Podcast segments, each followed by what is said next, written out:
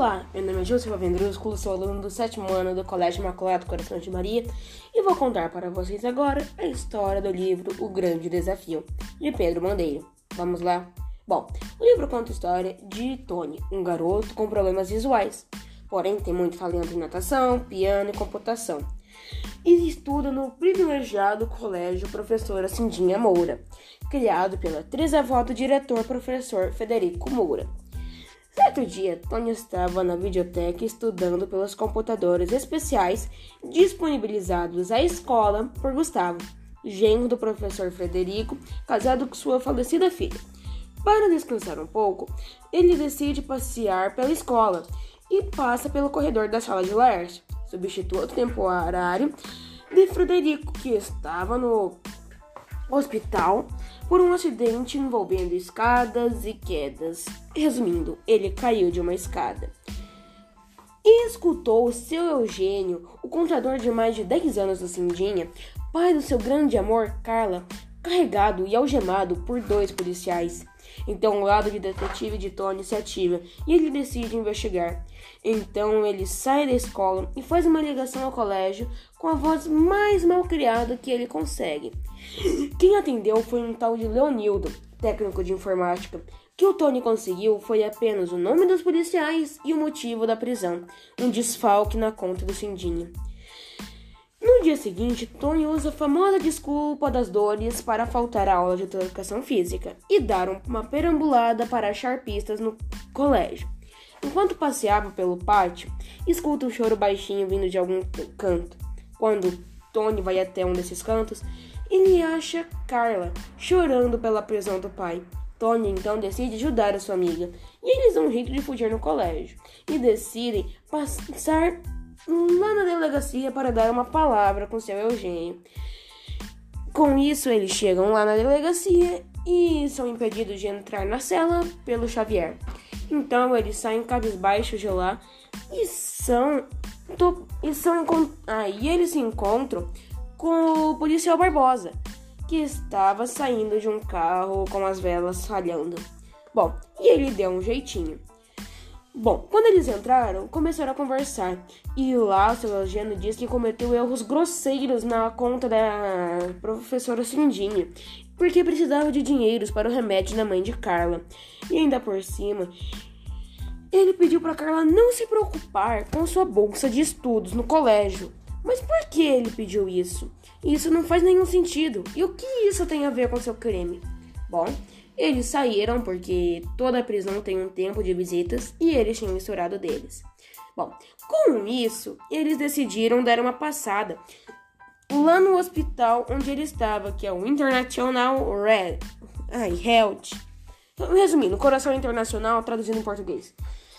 Lá, eles queriam falar com o professor Federico. Já que ele caiu da escada, ele pelo menos ou foi por um acidente, já que ele era o professor mais organizado do mundo, mais cuidadoso, ele não podia cair de uma escada, não é? Então, já que ele caiu, deve ter sido algum choque ou algum pensamento que fez ele cair da escola. Então, eles chegaram lá e não puderam entrar, porque ele estava num estado muito grave e ele não queria que ninguém entrasse para não transmitir nenhum tipo de vírus ou bactéria.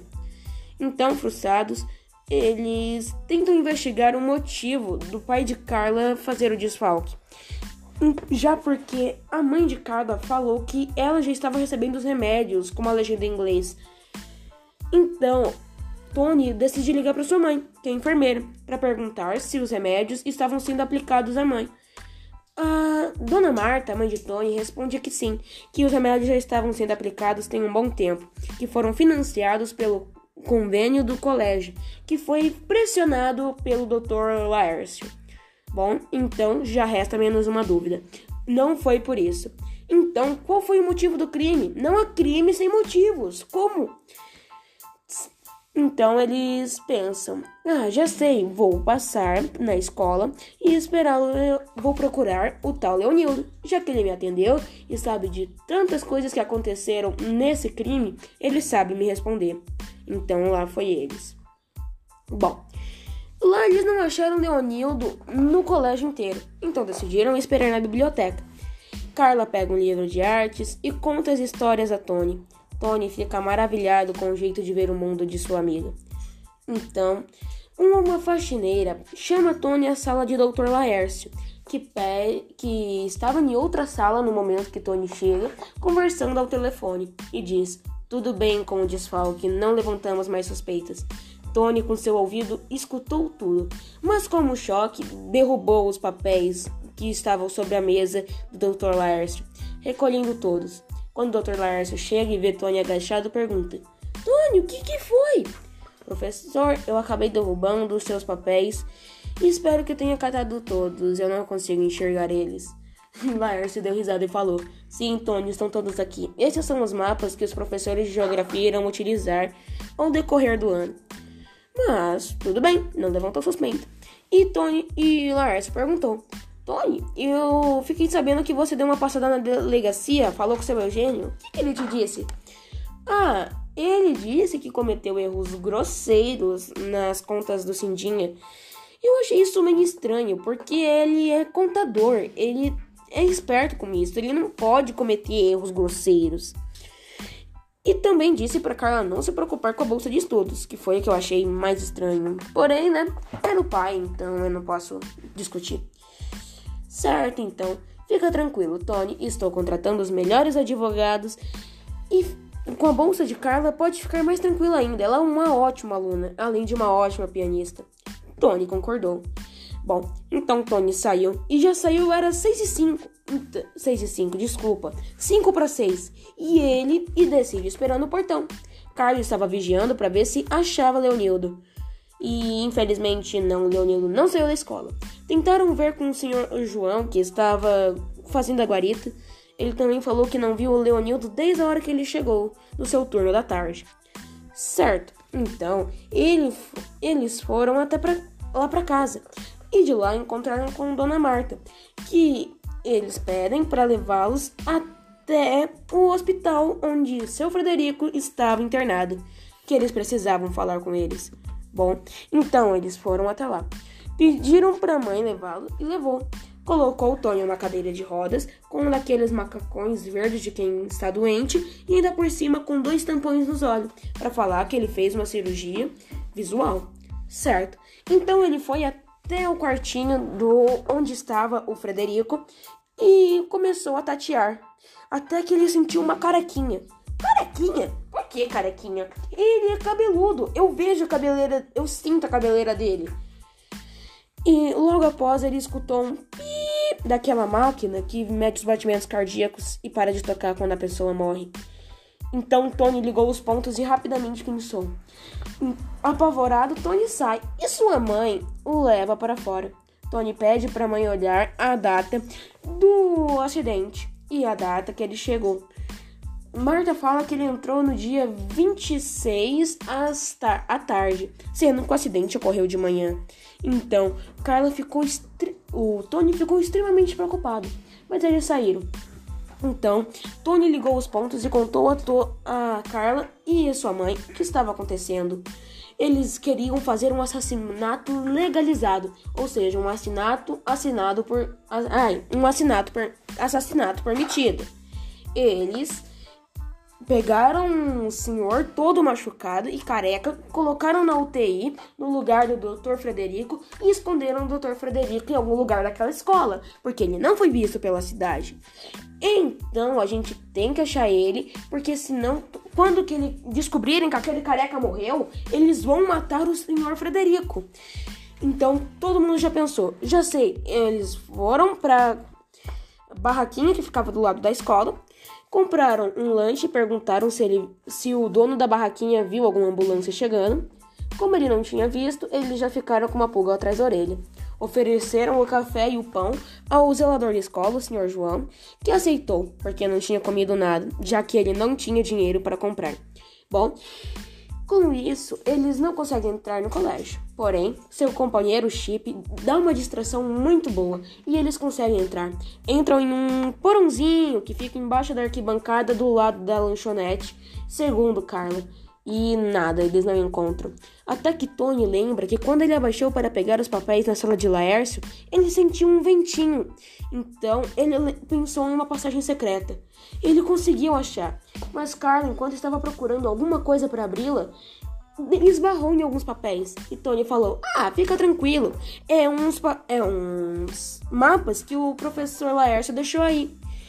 Em mapas? Não, isso aqui é um shopping center. E ainda por cima vai ficar em cima do Cindinha. O quê? Ah, tudo bem. Mas eles entraram e acharam uma salinha. A salinha tem uma luz bem fraquinha. E quem estava lá amarrado? O doutor Frederico. E quem estava vigiando? O tal do Leonildo. Leonildo vigiando de vigiando não estava nada, ele estava dormindo. Então eles simularam uma arma com o mindinho, fizeram uma voz rouca e estavam soltando o o Frederico. Com isso, eles também. Aí depois eles escutaram uma, um carro com as velas falhando. Então era o carro do. É, qual era o nome dele? Ah, é, do. Barbosa. Então, já que era o carro do Barbosa, tava tudo bem. e o Tony falou sem disfarce. Então, Leonildo percebeu. Quando, quando os passos estavam vindo, parecia que vinha uma cavalaria toda vinha um homem gordo, um outro forte e parece que dois policiais que tinham o mesmo cheiro que ele sentiu quando prenderam seu Eugênio. E isso estava estranho. Então chega o homem que era o Dom Pepperoni, o chefe do crime de da cidade que eles moravam. Prende os cinco, que ainda conseguiram prender Chip numa escadinha. Prenderam seu João, a Dona Marta, o Frederico, o Tony e a Carla. Então, Carla teve uma brilhante ideia. Pegou a vara estendível do Tony, bateu na lâmpada, fazendo ela queimar, e deixou o Tony na sua zona de conforto. Como ele era cego, não precisava de luz para enxergar. Com isso, ele conseguiu se locomover facilmente e saiu. Escutou o Dr. Laércio e perguntou: Tudo bem? Não, não está tudo bem. Tudo bem? É, não tá tudo bem. Você acusou o pai da Carla, não foi? É, você conseguiu convencer ele falando que ia cortar as bolsas de estudo. E ainda por cima queria construir um shopping center. Mas para isso precisava afastar o Frederico, porque ele não ia deixar. É, acertou o garoto e voou para cima dele. A sorte que ainda o Chip conseguiu se soltar e foi para cima do Laércio, chegando ainda depois o senhor Barbosa, que conseguiu pegar ele. Certo.